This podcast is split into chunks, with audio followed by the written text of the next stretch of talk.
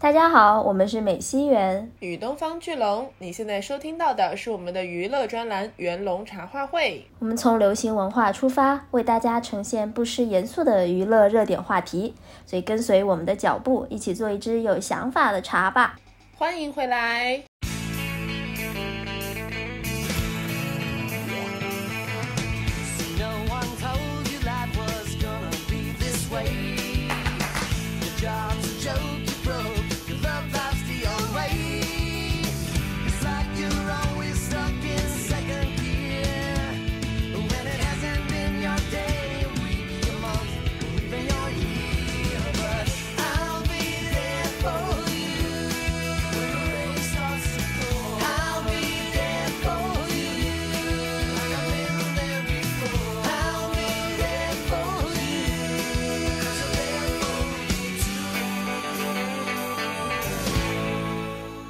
对，相信大家听到片头曲的时候就应该知道我们这一期的主题是什么啦。那必然就是我们的《Friends》老友记、六人行等一切 可能的中文译名。对，因为《老友记》就是大家都知道，它是最近上线了一个十七年来第一次六人全员都在的一个重聚特别节目嘛。然后我记得特别清楚，就当时第一次说。去年吧，就说他们六个人要合体的时候，其实微博呀、朋友圈就刷屏一大半，就所有人都在说啊，老友记就有生之年又要合体了，什么乱七八糟的。到了就是真的上线的时候，就有很多人是第一时间去看的嘛，还有很多人是蹲直播看的嘛，然后又是一波刷屏，因为他们这个特别的节目是做的很好的，就是非常用心的。然后我们两个就是这次想特别聊一聊老友记，是因为我们其实没有一个机会好好聊一下这个改变了我们自己很多东西的电视剧。因为我们两个都是铁杆死忠《老友记》的粉丝，like a lot of people。对，是的。因为我记得特别清楚，就是我们差不多是同一个时期开始看的嘛，就大概高三那会儿。呃，对，对，然后高三大学这种时候。对对对，然后看的时候就是那个时候还没有这么多线上的那个视频平台。都是下载的资源，一集一集下的。我至少是这个样子。我也是，我的我有一个硬盘，里面全部存的就是《老友 记》的一到十集。对，真的，而且那个画质也不是特别好吧，就是反正 就有点模糊，就不像现在很多地方有那种蓝光的版本了。然后最让我伤心的是，我那个硬盘在就是这些年的颠簸当中，它已经不见了。所以我现在看《老友记》，我就是对呀，你回头把你的硬盘搞给我。我有，我真的很伤心。对，OK，就是反正因为我们是也是年轻的时候看的，就这个剧，因为它算是就是好像陪伴了我们一个时代吧。虽然不是十年那么长，但是对我们来说，可能就是从高中到大学，这个就是你价值观的形成，然后，然后对我们来说也是，就说呃。走去到一个离家非常遥远的地方上学，认识新的人，适应新的环境。然后其实从某种程度上来说，感觉跟 Friends 里面刚开始那种状态很像。嗯，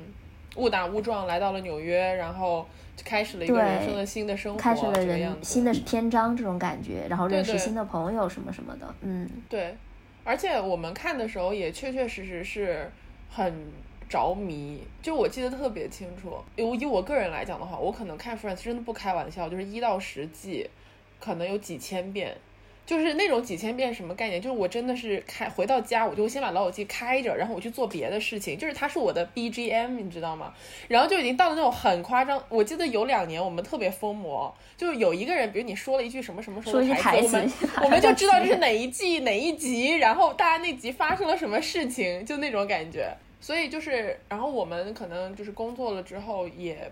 就不会像以前读书的时候那么多时间嘛。然后慢慢的，老友记就从我们生活当中的比重就淡了一点。但是他们又重聚了，然后一下子就感觉那种真的是青春回来了呀。所以你觉得这个特别重聚片怎么样？我觉得就很用心啊，挺好的。我就说几个我印象比较深刻的点吧，因为它不仅是说就是六个人坐在沙发上面访谈节目，不不是这种比较敷衍的。特别节目哈，因为他又邀请他们回来，然后搭了重新搭了当年的那个布景，然后就让主角们就他们重现了一些比较经典的片段，不管是通过演绎的方式，还是通过那个念台本的方式，呃，还穿插了很多人的采访啦，然后也邀请到了一些比较精彩的客串嘉宾回来，所以整体来说，我觉得弄得挺不错的。呃，对我来说印象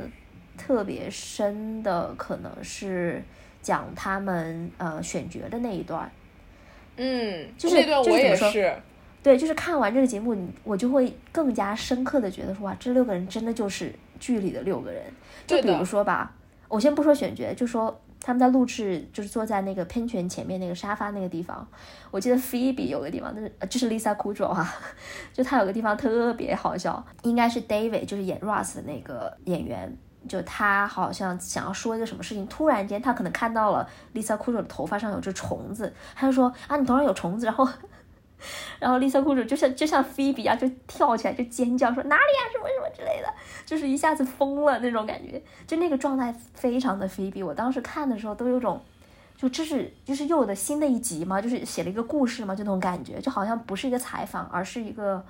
Friends 的续集这种感觉。对的对的，就那个给我的印象很深刻，就是他真太菲比了。是的，就包括像是那个 Matthew，他就是演 Chandler 嘛，他就是嗯本人也是控制不住要一直讲笑话，就他不能冷场，就稍微比如说有一个可以吐槽的地方，他就会出来抛梗，就这种感觉。对，所以就是大家都很贴，包括他们选角的时候，选角导演就说 Matt 就是演最后拿到周宇角色的这个演员哈，就他去面试的时候，的确身上只有大概 十一块钱或者九块钱，就是很穷。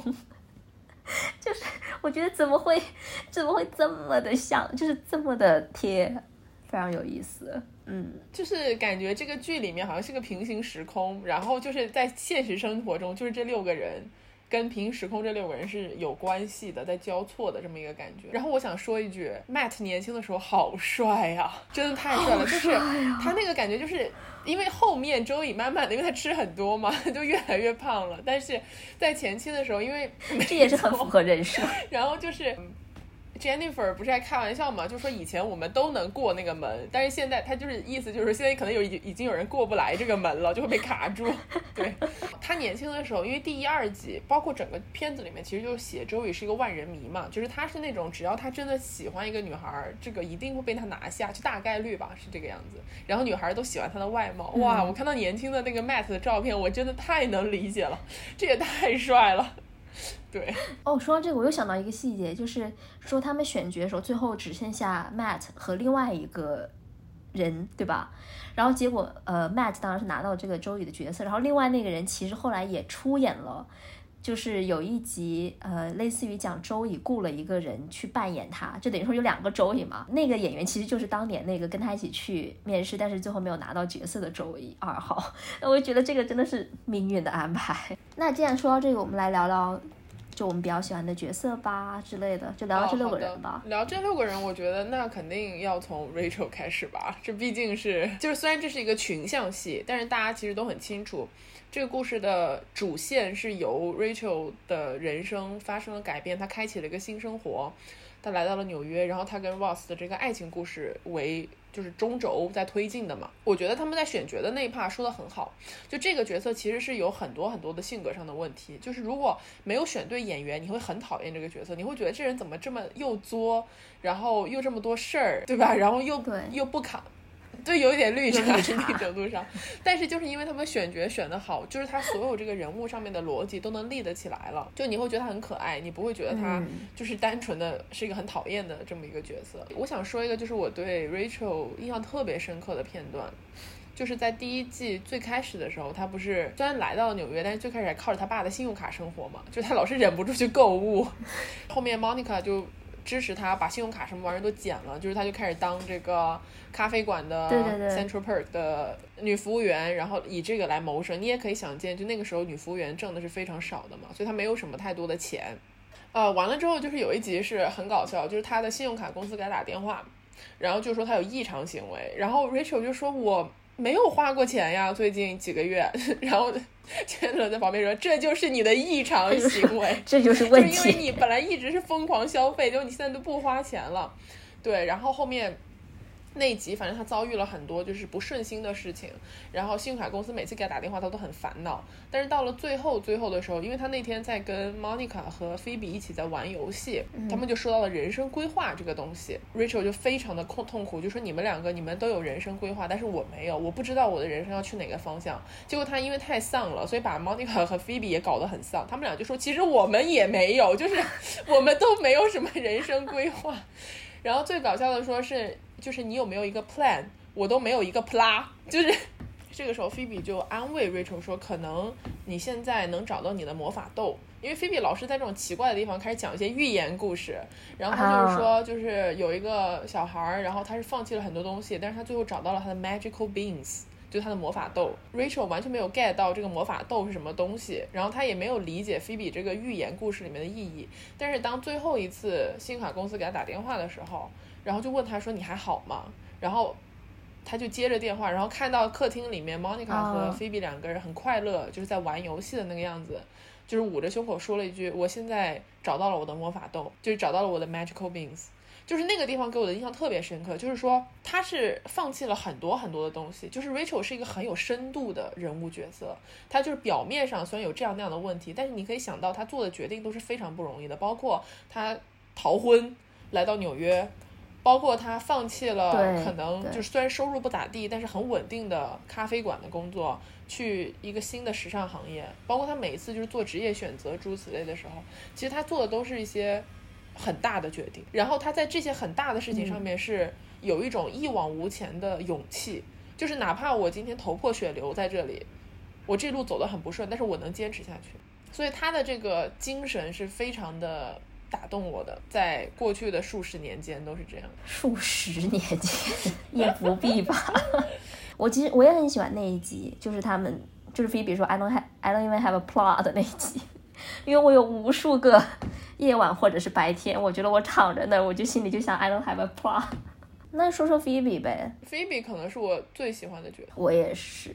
就是特别过了这么多年，会意识到，就是菲比真的是太好了，就是越来越喜欢。对，因为他真的好难得，就是他，我觉得我们特别喜欢他一个原因是你现实生活中真的见不到这样的人，就是比如说其他人可能一定程度上你现实生活中能见到很相似的类型，但是菲比真的是菲比，我觉得是真的是乌托邦里面才会出现的一个人物，就是你其实仔细想想，他的身世那么的悲惨，就是从小。生活在贫民窟，什么跟人家打架抢了，他小时候不是说抢劫了 Ross 吗？对，那个真的很好笑，肯定是生活比较比较呃凄苦的那一类吧，嗯，然后很底层，然后但他从来没有放弃对生活的希望，以及他身上非常富有灵气的那个部分，然后。她也没有选择去同流合污，就她就是坚持在做自己。她真的就是像就是像风一般的女子。但是你想她这种背景吧，她是怎么样会跟你想像 Russ 是什么考古学家啦，然后大厨，然后演员，就是这种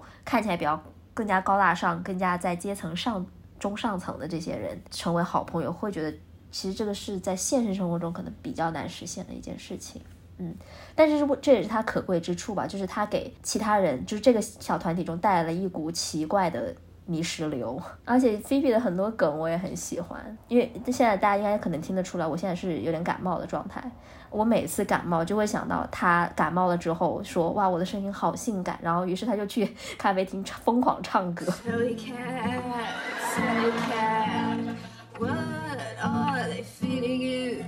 这种 sexy voice。就是菲比给我比较印象深刻的有一个点是，她跟 Ross 天天吵架嘛。因为 Ross 是一个非常对自己相信的事情很固执，然后又很坚信科学、坚信知识就是力量什么什么的这种人啊。但是但是菲比这种比较有魔性、有灵性的女孩，对她来说简直就是暴击。所以他们每一次吵架。的时候都非常搞笑，就有一次他们就在讨论达尔文的进化论，Ross 就是坚定不移的说：“我就是学这个的，我就是干考古的，我那他必须就是真的。”然后菲比当时就很生气，就是跟他理论说：“你难道你的心眼就那么小一点点，就没有一点点的缝隙可以有别的可能性存在吗？”就当他说的比我好多了，就是反正他说完之后直接直接把 Ross 给说懵了，他说：“那那可能也是吧。”然后 菲比就说。你太让我失望了。我一直以为你是一个坚信自己的人，没有想到你这么容易就会被动摇。没错，那地方真的太好笑了，就是 Ross 简直被 Phoebe 三连暴击，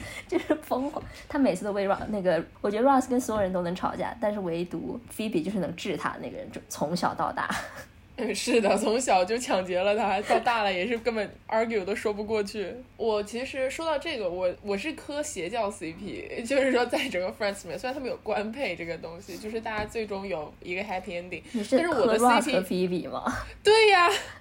我一直都是这么多年来，我都觉得他们俩很配，就是因为我喜欢这种有冲突的，就是这种感觉，而且他们两个互相会很有挑战性嘛，我非常喜欢这个，我觉得他们俩非常配，就是应该是的，是的。对，然后说到菲比的梗里面，我最喜欢的一个梗是，呃，有一集是他们在聊这个墓志铭的这个事情，就是你死了之后，你的坟墓上要写什么东西，然后菲比说我要写菲比不非。活埋于此，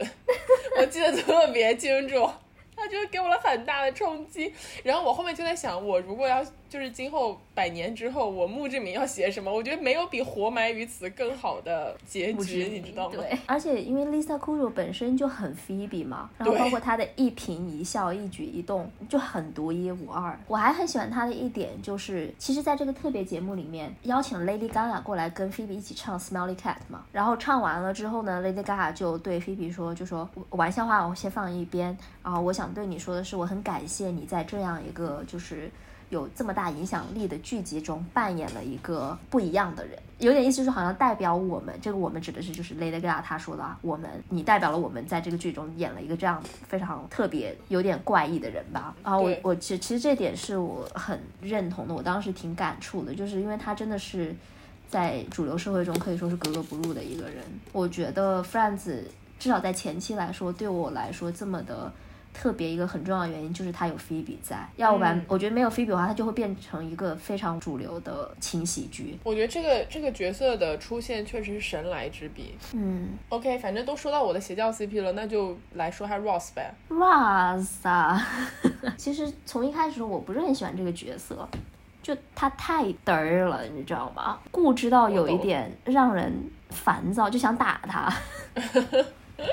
但是，但是，就是我必须承认，这可能跟演员有关，就是他真的很好笑。就是我现在想想，就是我心中比较排高位的那些笑点或者是好笑的剧集，都是跟他有关的，什么穿皮裤啦，什么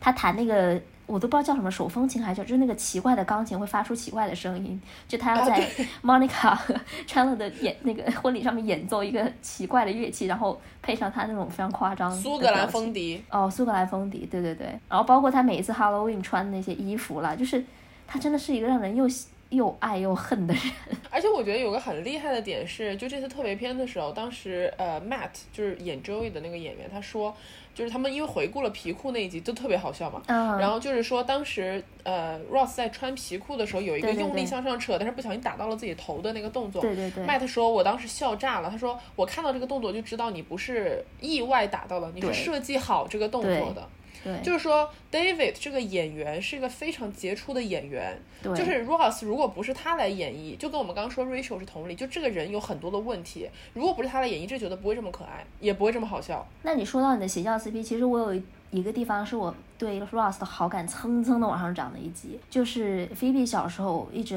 生活比较穷困，对，嗯，OK。你懂我，就是他菲比小时候比较穷困嘛，然后呢，当时他可能邻居家的小孩就买了一辆非常漂亮可爱的小自行车，然后菲比就很羡慕，但是他又就是没有办法拥有这样的一辆小自行车，然后他就跟他的朋友们在讲，他希望自己的自行车是什么样，就梦想中的粉红自行车，有小彩带啊什么什么之类的，然后结果第二天 Ross 就真的给他搞来了一辆。就是他梦想中的小自行车，就当时的话，我还是非常感动的。就 Ross 其实是对朋友非常好的一个人，嗯，他很细心，而且对对对，包括对家人也是的，就是属于按照俗套点的话说，就是传统意义上的好男人吧，就那种感觉。是，就是有点嘚儿，对，就是有点嘚儿，有点固执。那我们来说说 Ross 的妹妹 Monica，这个是真的把整个六个人凝聚在一起的核心人物，核心人物，因为大家都是跟 Monica 有关系，然后才聚在一起的。哦，我想插一句，就是 Courtney 真的是。太美了，就是他演员哈，就是他们就明显的是老了嘛，就会因为周周宇不是曾经在自己三十岁的那个生日会上说，就说老天爷，你不是说我们不会变老的吗？Why, God, why? We had a deal. Let the others grow old, not me. 对，就我看到他们出场的时候，我心里就是想想起了周宇的那段话，对。嗯，但是 Courtney 是真美，就她越来越美。对啊，就是 Monica 是一个小集团当中的核心人物嘛，就是她是真正意义上的女主人，然后把大家维系在一起。然后我觉得其实因为 Monica 跟她哥一样，就也是一个性格上有很多问题，很龟毛太龟毛，然后就是极度强迫症和洁癖，然后打扫狂人，就是一切东西都按照她的标准来。就我一定程度上在她身上看到了我自己的影子。就是因为我也挺龟毛的，就在生活上。我觉得很有意思的是，呃，中间贝克汉姆不是出来就是讲了一段话嘛，嗯，他就是说，因为他贝克汉姆也是老友记的铁铁杆粉丝，他就是说他其实从 Monica 身上也看到了很多他自己。就是我觉得这种其实就有点像是说，比如说像是过分有洁癖，或者是过分有这种控制欲，其实有的时候是不好的嘛。但如果通过一个人物形象就是这样让你觉得有点欢乐、有点喜剧的方式表达出来，你就会觉得啊，其实就你的心里能得到一定的宽慰，你知道吗？我觉得 Monica 就是很多人肯定都会说，就她其实是就是在。家庭方面比较传统思想的这么一个人，就她的理想就是要有一个幸福的家庭，然后有呃就是可爱的孩子们，就这种感觉。然后她的恋情就永远都跟家庭绕不开关系。Monica 有一点我很佩服，就是她很有毅力，就她想要做什么事情，她一定会去做到。比如说她想要做果酱，她就一定会把果酱这个事业做得真正做大做强。或者说他想要去减肥，他就真的是能够每天早上去运动。就我觉得他他的这种活力和毅力是是我不拥有的。对，我觉得就很佩服啊！而且包括你别说这种了，就是他每次要整理东西的时候，他那些标签分类的方法，对对对对，就会让你觉得天哪，哎这真的是很实用。就是我看这个的时候，就是我觉得我后来上班或者是这种工作之中会运用到的一些标签整理法，都是从他那里学的。对，就是他在生活上真的很有一套，你知道吗？然后我觉得，哎，这个有一个我很惊讶的是，我没有想到编剧在写剧情的时候，最开始设定他跟 Chandler 只是一夜情的关系啊，对就我对对，我想以为对，因为编剧们就说了，就他们当时看到了，因为现场不是会有观众给即兴的 reaction 嘛，就是当时看到他们俩从一个被子里面钻出来的时候，观众是给了非常就是雷鸣般的掌声和笑声，所以编剧就觉得，哎，其实这条线我们是可以写的，因为在此之前他们只是想写一个普通的朋友如果睡了之后怎么面对尴尬关系的这么一个桥段。对，然后结果就意外的撮，就是撮合了他们两个角色在一起，甚至促成了整个 Friends，因为很多人向往的爱情就是 Monica 和 Chandler 的那种爱情，嗯嗯嗯，就是两个人很互补，然后能够互相包容，然后能够真正意义上的携手共进，就是去维护一段关系，就是你和你最好的朋友结婚了，对。当年大家是多么向往这件事情啊！我觉得好，大家很多人的 QQ 签名或者是就是那种写博客的时候，都会有这个桥段。我觉得对 Monica 来讲是一个很好的一个结局，就是因为从嗯剧情的走势上来讲，你就会觉得说他确实是在这个世界上跟他最相配的就是 Chandler。我们已经说到了完美伴侣这个事情，那就必须要说下 Chandler。而且我自己身边的情况是这样，就是男生都非常都喜欢觉得自己是 Chandler，对，就他们都觉得，然后他们也想成为 Chandler 那样的人，我觉得非常有意思的这个现象。我觉得等会可以聊一下，就是你觉得就是这六剧中的六个人物真的是在现实生活中可能存在的吗？看剧的时候，就大家都会有一种想要把自己套到剧中人物，或者是把剧中人物套到自己身边朋友的倾向，但是他们真的能够存在吗？我这里。保留一个问号吧，像是 Chandler 这种人，哎呀，反正我生活中是没有遇到，但是很多人都觉得他们是 Chandler，我也很无语，就觉得自己特别风趣幽默，同时又很爱老婆又顾家什么的。而且还能够为兄弟两肋插刀。啊，对对对，还有非常好的兄弟，在兄弟和女人之间无法做出抉择，就这种，就是他不需要像周伟那样有很多的艳遇，但是他就是真的是全天下最好的男人，就那种感觉，情商也高。就是虽然很多时候会说一些让人尴尬的话，但是在大的事情上面永远都能够拿得好方向。就 Chandler 虽然平时老是就是有些小幺蛾子出来，但是他是那种大事上你可以信赖的人。就我觉得他真的是一个特别好的男性形象。当然我们都很喜欢 Chandler，就没有说我们在 diss 这个角色的意思，只是说因为周围太多的人就觉得自己是 Chandler 本冷，你知道吗？本冷是什么？本冷，我突然想到一个点，就是 Chandler 是那种完美的，既有男人又有女人的那种人。我觉得这可能是为什么大家都很想成为他，或者说觉得自己像他。对 Chandler，除了他就是在六个人团体里面的人际关系之外，我觉得特别有意思的一点是他的工作，就是抢公寓的那个问答环节。其实最终让女孩对被 KO 的核心问题就是说 Chandler 的工作是什么？Chandler Bing 他的工作是什么？他是做什么工作？然后那一瞬间，所有的人都发现他其实没有任何人知道他在做什么样的工作，大家都只知道他在一个大型的。企业里面上班，做着高管，具体做什么真的是没有人知道。而且 Chandler 其实从第一季的时候他就说了嘛，他其实一直就想辞职。他第一季的时候就是想辞职，然后当时 Monica 还是 Joey 就问他，你不是已经干了五年了吗？就是那种感觉，就是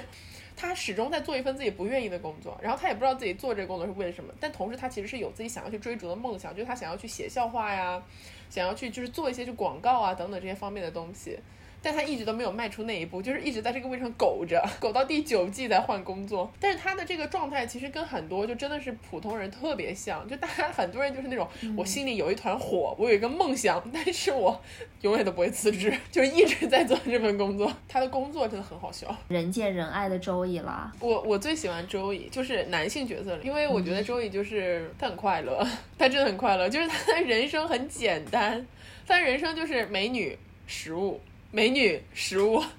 就是非常简单。然后很多时候他也有很多生活上的就是困难啊，或者是比如他接不到戏，或者自己搞砸了，然后他就没有钱。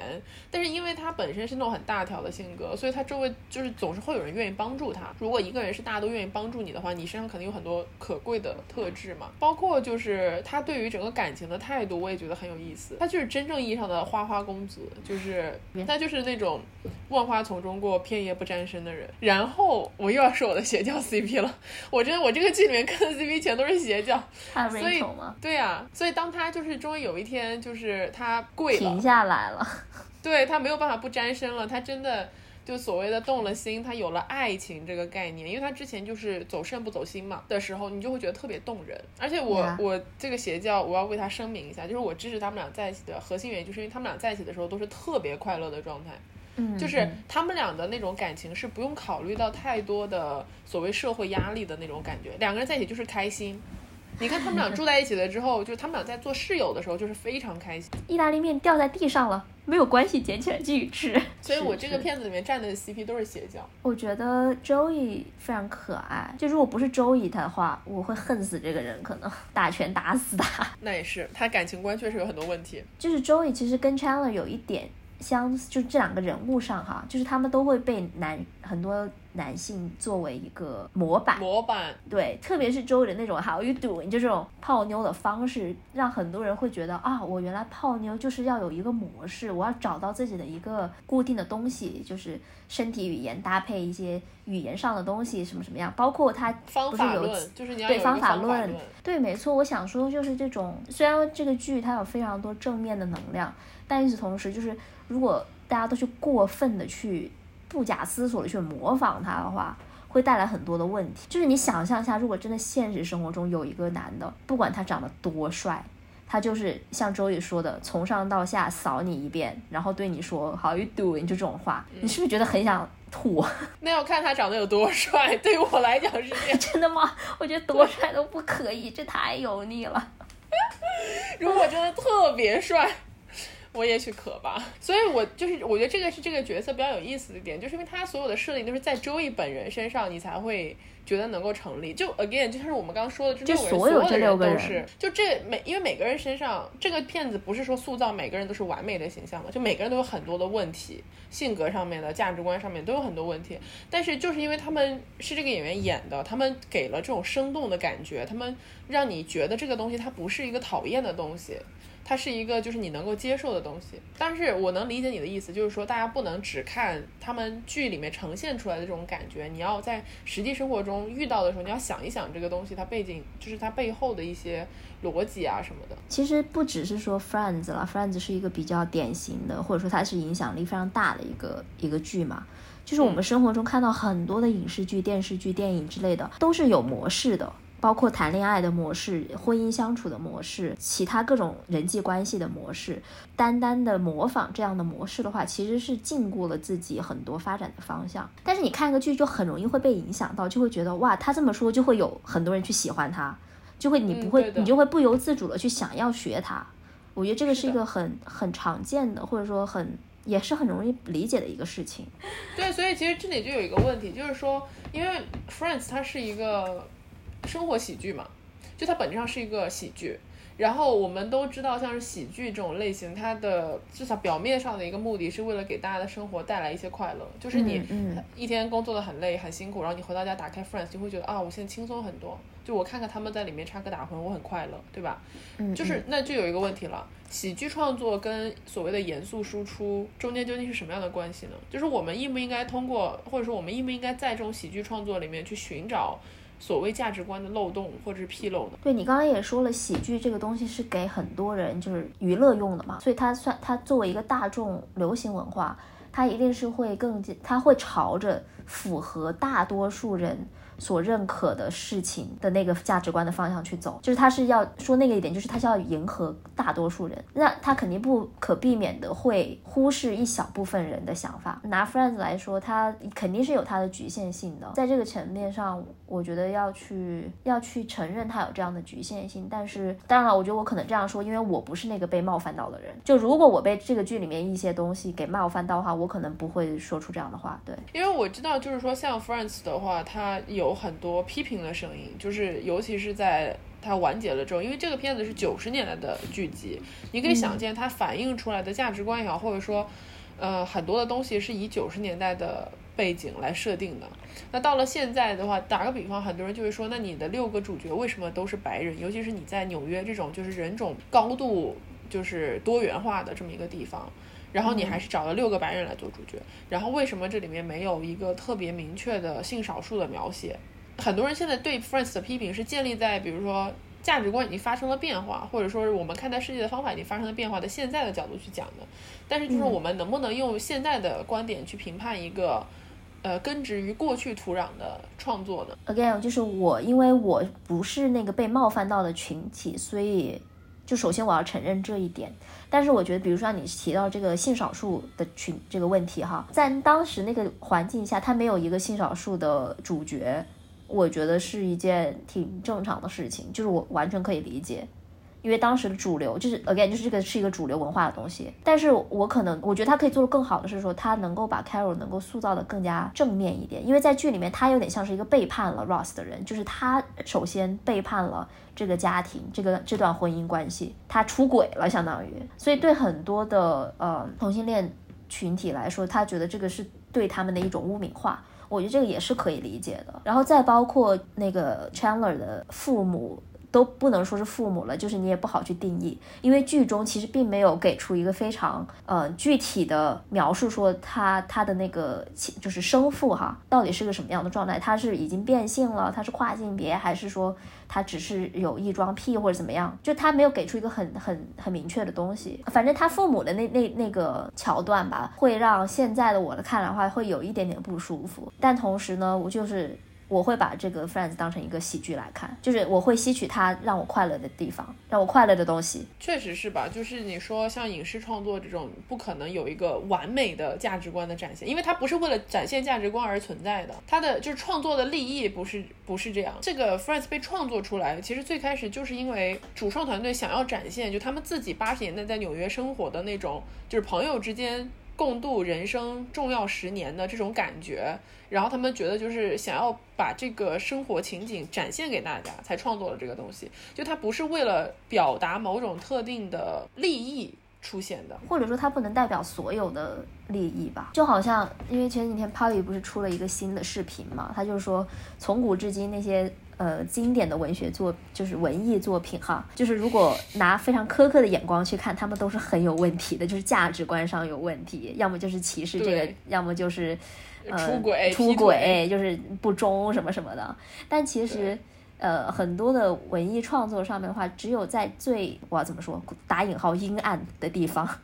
才能出现一些冲突，才能出现一些比较有意思的情节吧。而且其实退一万步来讲，就对于我个人来讲是这样，就是没有任何人是完美的，就是你不存在任何一个完美的价值观，或者是完美的大家都满意的生存的世界。嗯，这个是一定会出现的。所以有的时候我看到那些，比如说像批评 Friends，就是很多地方做的不够好的东西，我会看，但是我不会特别的认真。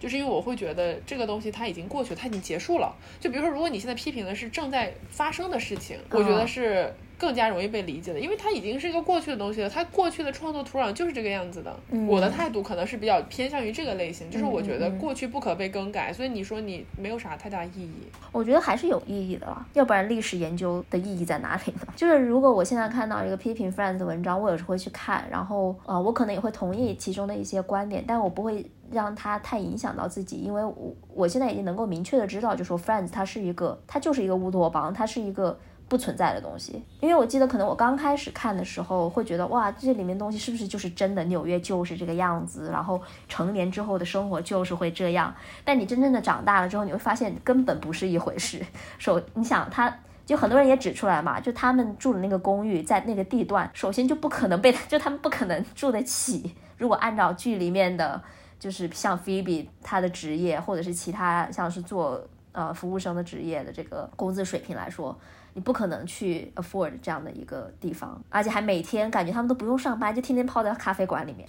我觉得特别有意思，就有一集当时。就是他们六个人都在咖啡馆里面，然后就说到了自己的老板都不喜欢自己这件事情，然后后面每个人就在说我的老板为什么不喜欢我，然后周易突然说一句，那是因为周三早上十一点你们还坐在 Central Park 里面喝咖啡，我记得特别清楚。对，就是这怎么可这不可能发生的事情？你怎么可能周三中午十一点，如果你真的上班的话，你不可能去到那儿啊，对吧？对我来说会慢慢的意识到就是。梦碎，就说我的现实生活是不可能像 Friends 一样的，所以在那一刻的话，我就已经知道，就是他跟我的真实生世界是是分隔开来的。我觉得你这个点很好，因为你说到了乌托邦，就是我觉得 Friends 之所以在全世界范围内有这么大的影响力，就是因为它给世界各地不分国籍、不分人种、不分性别的人提供了一个所谓精神港湾这么一个存在。它所展示出来的乌托邦的美好的东西，它是共就是有共性的。它是普世的，就是大家都能够理解的一个东西。因为我觉得这个特辑里面有一个很就是非常 touching，就是非常感人的一个部分是，当他们找了全世界各地的很多观众，然后这些观众讲他们是怎么看 Friends，就是看 Friends 收获了什么，给自己带来了什么样的影响。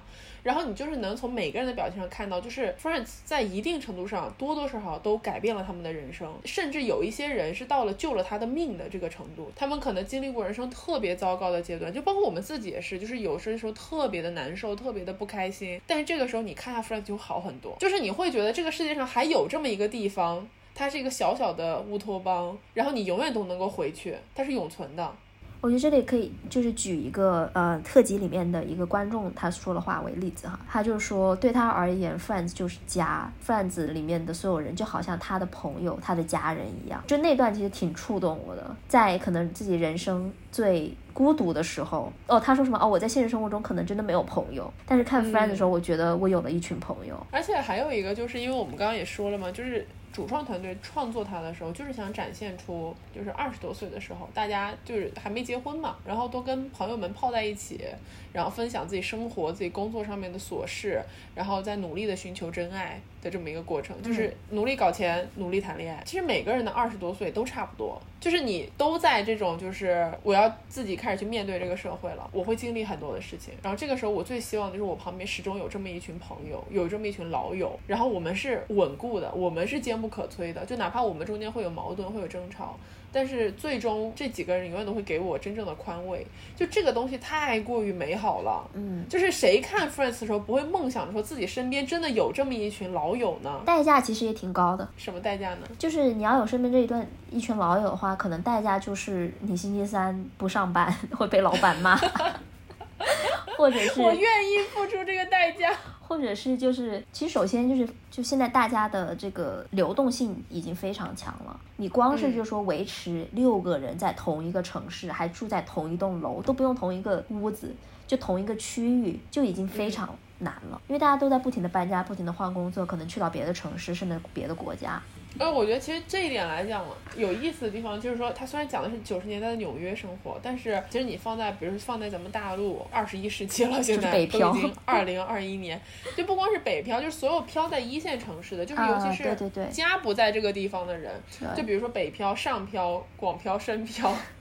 我都不知道有没有这些词，就是说你你来到了这个地方，然后你的家乡不在这里，然后你。在这个城市里面的依靠，其实就是找这么几个好的朋友，所以我觉得这个东西是非常非常的有价值的。对，然后呃，顺着这个往下讲哈，就是就是《Friends》这十年其实也是讲这六个人慢慢的从以友情为中心过渡到以家庭为中心的十年，就是到了后期你也会发现，就是大家包括这个故事的主线啊什么的，都是围绕着婚姻呐、家庭啊来展开的。然后到了最后，他们之所以我们之前也聊过这个话题嘛，就说他们到最后之所以会分道扬镳的原因，也是因为各自都组建了家庭，就意味着他们不可能把所有生活的重心都放在这个六人小团体上面去了。所以这一点其实让我觉得挺 sad，的因为我我是希望就是不分开嘛，你是 Joey 对吧？就是老对天，我就是会觉得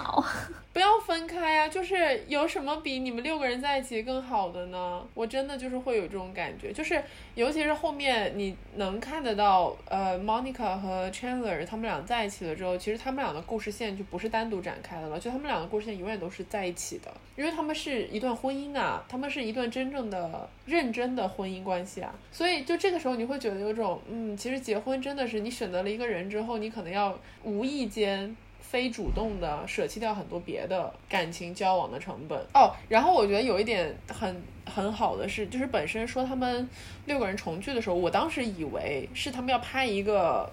剧集，就是要拍一个真正的 Friends 的一个续集这种感觉。但是他们弄了一个就类似于就是混杂了采访和一些更加像是访谈的吧这种模式出来，所以我其实没有想到是这个模式。他们重聚了之后，其中有一个人讲了一句话，我觉得是非常对的。他就是说他很，因为主持人问他们说，你们有没有想过，就比如说 Friends 可以再拍一个大电影，或者是再拍一些新的啊东西出来。然后他们就说他们不希望再拍了。因为如果你要再拍一个东西出来，你是需要剧情冲突的。就是大家在第十季结尾的时候，每个人都过上了自己真正梦想中的生活，就是想要家庭的想要的要了家庭，爱情也实现了，然后小孩也成真了这种。但是如果你要再拍一个续集，就是你要把这些美好的 happy ending，你要拆开来，要强行去制造冲突，然后再让他们和好。他们的意思就是说，他们不想就是这个完美的结局里面有任何的冲突，出现了。嗯嗯嗯，然后我当时，其实我之前没有想到这一层，然后我觉得听到他们这样讲的时候，我觉得说的非常对，释怀了吗？对我很释怀，就我觉得这个模式非常好，就是我现在嗯能够理解他们为什么做的是这个模式，而不是真正的再去出演了。说到大结局哈，我就想到，其实他们这六个人已经算挺不错了，因为他们大部分都是内部消化，就六个人里面有两对儿就是在一起了，对吧？还有一个是参加了这两对当中的感情纠纷，对，然后周易不说了哈，因为他是要成为独行侠 Lone Wolf 的这个角色。然后 Phoebe 的话也是找到了自己的 Mike，就是自己的另一半，然后也是有点像是回归了婚姻家庭这样。呃，就要想到我昨天不是也发转发你一篇文章嘛，是看理想那篇文章，就是说呃这个剧 Friends 虽然它初期的时候非常的特立独行，他讲的他想传递的价值观都是说我们人要独立，要有自己独立的精神，要独立的生活等等的。但是到了最后，就是后半期的时候，呃，故事走向还有人物的这个发展，都还是回归到当时的那个主流的文化中，也就是一个以家庭为中心的文化，就是大家到最后都皈依了家庭。从 friends 变成了 family，我觉得他他说那个还挺挺在理的，就是你会觉得这是一个有点遗憾的事情吗？也不遗憾吧，就是可能也有一点遗憾。这不就是我刚刚说的那个吗？就是我我会比较希望他们六个人就永远的坐在那个咖啡馆里。嗯，是吧？就是你就看你自己认不认同这样的价值观呗。其实或者也不是不一定说你认不认同，而是说就是这个就是主流的价值观，他只是说只是顺从了这个主流价值观。包括菲比，他的确是缺缺爱，所以对啊，他就想要一个圆满的家庭，所以对他来讲这是一个好的结局。但就从另外一方面来讲，就这六个人的人物形象塑造都是。因为这六个人都是或多或少有一点原生家庭上面的问题，就是童年都有这样那样的故事发生，所以其实他们心底内心深处都是对圆满和家庭，就是特别理想那个家庭氛围是有种憧憬的。所以到了最后，可能他们做出这样的决定，我觉得也能够理解吧。就只是说，对于我这种对圆满家庭没有那么大憧憬的人来讲，我就会觉得好遗憾哦。但可能是我的问题。没有，我觉得是要看你觉得圆满的定义吧。就是在 Friends 里面，他对圆满的定义就是有家庭，但可能会对其他人来说，圆满有不一样的意思。嗯，对。然后回到就是他这个特辑本身，因为他特辑里面其实有一段是讲到了他们最早的时候也没有想到这个剧能不能红，因为我们都知道，就是美剧它播出都是有试播剧集的嘛。然后有的时候很多美剧是第一季它放完了它就被砍掉了，所以就是它比较的没有确定性。所以他们其实第一季的时候也不知道自己播完了会面临一个什么样的结局。但是播完了之后一夜之间所有人都爆红了，就是上这种各种各样的杂志封面，然后全世界都在讨论他们，都在唱那首主题曲，然后他们的人生就发生了翻天覆地的变化。就是说每个人不都说就是都没有意识到，然后自己。那个 Matt 不就说嘛，就有直升机就在他们家楼 那个楼顶上面飞来飞去，就拍他们家楼顶的那个情况，就大家都知道他们住在哪，然后就是有很多很多的粉丝，然后他们当时讲了一段话，我觉得挺动容的，就是说这个世界上除了另外五个人之外，没有人知道我经历了什么，就只有这五个人知道我真正经历了什么。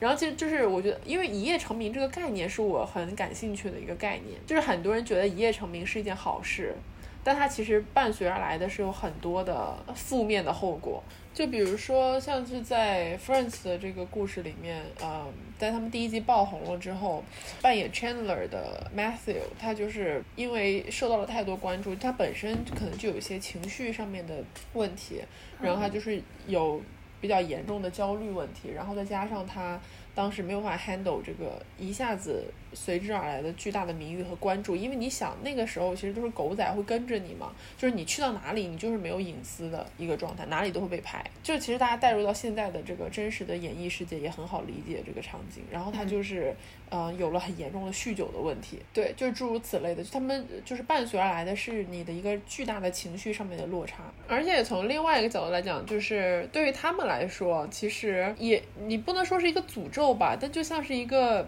命运注定好的事情，就是他们这一生再也没有能够超越 Friends 的演绎了。就是其实他们六个人都是非常好的演员，因为六个人里面五个人都拿过 Amy 的大奖嘛，就是美国最高的电视剧的荣誉的艾米奖，五个人都拿过这个大奖。然后另外一个人没拿过，也只是因为就机缘巧合那年没拿到而已。就其实他们的演技和他们的就是业务能力是非常被认可的，但即使是包括里面最出名的 Jennifer Aniston，其实你能够看到他在之后做了很多戏路上面的尝试和改变，但是没有，就是人们始终会记得他是 Rachel。对，这种感觉就像是你就你这一辈子在很前期就获得了巨大的名誉和认可，但是你后半生都在想要说，我除了这个之外，还能不能以别的身份被别人认可？我记得 Matthew 在那个。呃，特别集里面也有提到一句让我觉得很心疼的，就是他说他在现场表演的时候，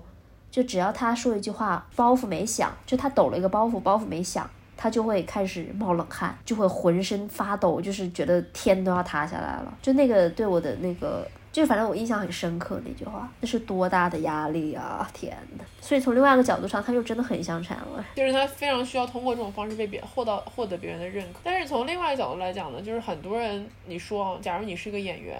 你有这个机会去演 Friends，你会不演吗？就 OK，你我现在就告诉你了，就是说你演了之后，你会一夜爆红，你的人生会随之改变，你会影响世界上无数的人，但是你也会有接踵而至的这样那样的很多的现实的烦恼，甚至会。有一些就是情绪上面的问题，或者是你生活会一直一年四季被别人围着，就没有隐私可言。但是大部分人还是会去演，对不对？就是因为你留下来的这个东西它是无价的，就是哪怕他们有一天就可能再过五六十年，就我们都不在这个世界上了，但是仍然会有一代又一代的人。在看这个电视剧，但是问题就在于，就是在我看来，一夜成名这件事情比较 tricky，或者是比较吊诡的地方，就是说，大家在做这个选择的时候，其实并不知道自己在做这个选择，大家只是很日常的去试镜，然后获得这个机会，你并不是你得到一个机会的时候，命运不会告诉你，你现在握住的就是一个一夜爆红的机会。那当然了，要不然怎么叫一夜爆红？要不然那么多人去试镜，只有几个人能够获得这样的机会，这是命吧？我是觉得，就是说，大家做选择的时候，就是你不知道是什么后果嘛，这可能就是选择这件事情有趣的地方。你真的对选择这个事情好执念，我觉得你每一期都要讲。是的，就是。对，大家已经发现我的取向，我就是一个非常喜欢讲选择的这么一个人。一会儿你会说选择是非常重要的，你只要做了这个选择，你就要承担它会带来的后果。另一方面，你又会说选择，其实你也不知道它到底会 带来什么样的后果。Excuse me。我觉得在线被质疑，但是我的价值观就是这个样子，就是我觉得选择这件事情真的非常重要。是，但与此同时，你又不能够去预测到底会发生什么事情，所以你就不能够要求别人在选择之前都想好要怎么去承担。可以，我是一个双标的选择党。但是你可以，就是是可以说，就是说你你选你做出选择之后，不管是什么结果，你都要对它负责。有没有圆回来？有，可以。感谢袁总的打圆场 哦，还有一个很重要的，我们忘记讲了，就是说，当时主持人问他们说，你们在一起了十年，就中间有没有过那种谁对谁动了心？我们居然忘了这个。对呀，就这个真的是很大的 part，就是说双 R 居然是真的。对，就他们俩真的是在第一、第二季的时候对彼此是。动了情的，就是会非常的有爱情的冲动，但是因为就是总是机会对不上，然后两个人最终也没有在一起。然后我当时真的觉得好震惊啊，就有种看到了八卦的感觉，你知道吗？就这已经超越了八卦，就是因为 Ross 和 Rachel 真的是太，你知道，荧幕情侣的形象就是太深入人心，纠葛了十年，居然是真的。他们两个人之间居然是真的有这种感情，因为我记得我小的时候看这个片子的时候，当时还就有搜过一些什么花边新闻啊什么的，然后当时就有人说，其实呃，David 和 Jennifer 是不和，就这个说法其实传了很多年，就他们两个，因为很多人怀疑他们两个有没有假戏真做嘛，但是反正新闻都说他们是有这样那样的矛盾，反正就两个人不太合适，然后就也吵架什么的。我这个印象特别深刻，所以搞到我一直就是觉得他们两个就不对，就不对付那种，你知道吧？嗯。结果他他们俩搞到最后，他们俩还来电。对他们俩还是很来电的，我当时就觉得啊，哦，就那种感觉，你知道。但是我觉得，呃，Courtney 说的很好，他说他很高兴他们两个没有在一起，因为如果他们两个真的在一起了，就是假如又是像剧里面一样，就那种分分合合之类的这种。他们六个人就现实生活中六个人的感情不会像现在这么好，就他们不会拥有现在这么珍贵的东西。就是菲比那句被用烂的话：“恋人们来来去去，但是朋友是永恒的。” You know, boyfriends and girlfriends are gonna come and go, but this is for life. 这就是为什么我对他们最终回归家庭有这么多遗憾。你要想，他可能最后他们也家庭是来来去去的。不要，那还是希望他们都幸福快乐吧，在平行时空里面。其实我觉得这个特别篇就是给很多人圆了一个梦。说句真的，就是你看到，就是说他们还生活的很好，虽然他们都老了很多，这个是真的最直观的感受，就是真的是年纪大了，是五六十岁了嘛，都是，然后。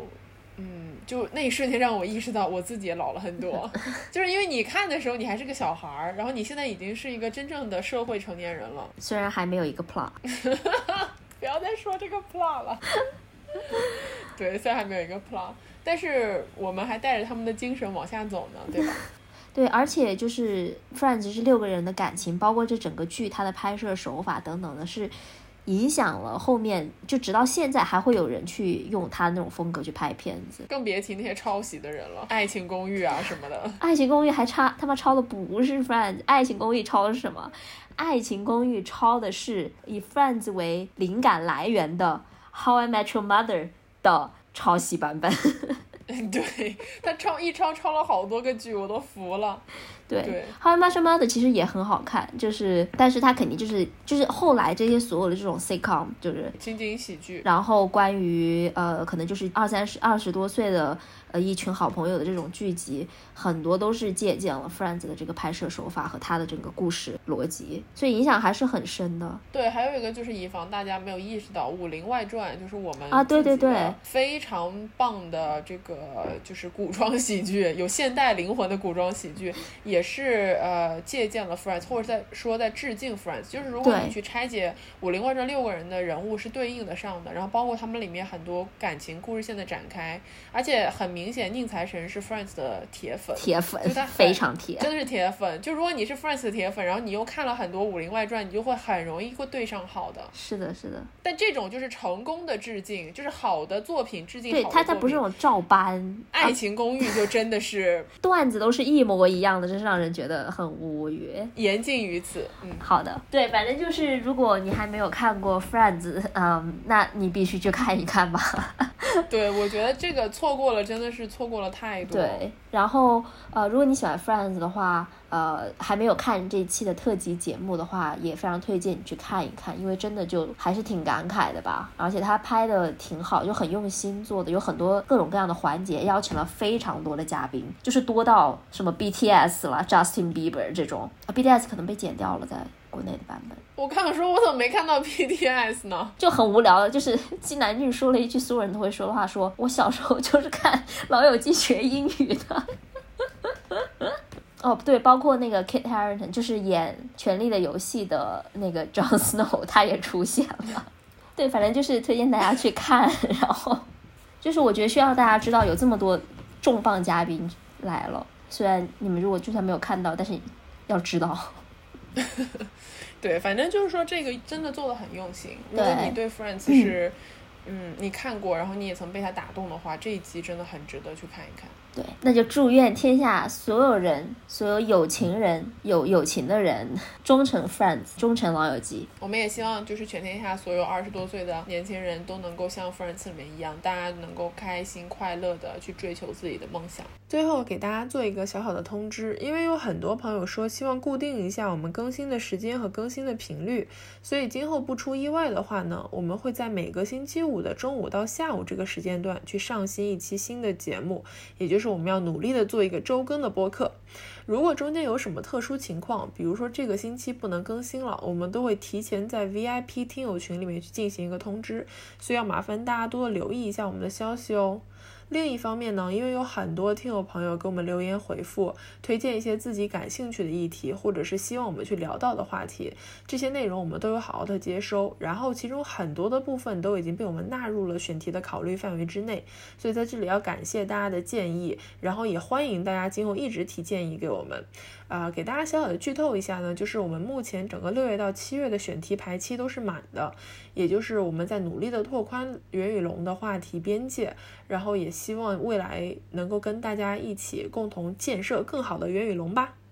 OK，那如果大家喜欢我们的节目，欢迎在各大平台订阅、点赞，给我们留言，我们都会看的。然后，如果你想要跟我们进行更多的交流，欢迎加入我们的 VIP 听友群。入群的方式非常简单，就是在公众号关注“袁宇龙”，然后在后台回复“听友群”三个字，就可以获得进群的二维码啦。嗯，那我们就下期再见，好的，拜拜。拜拜。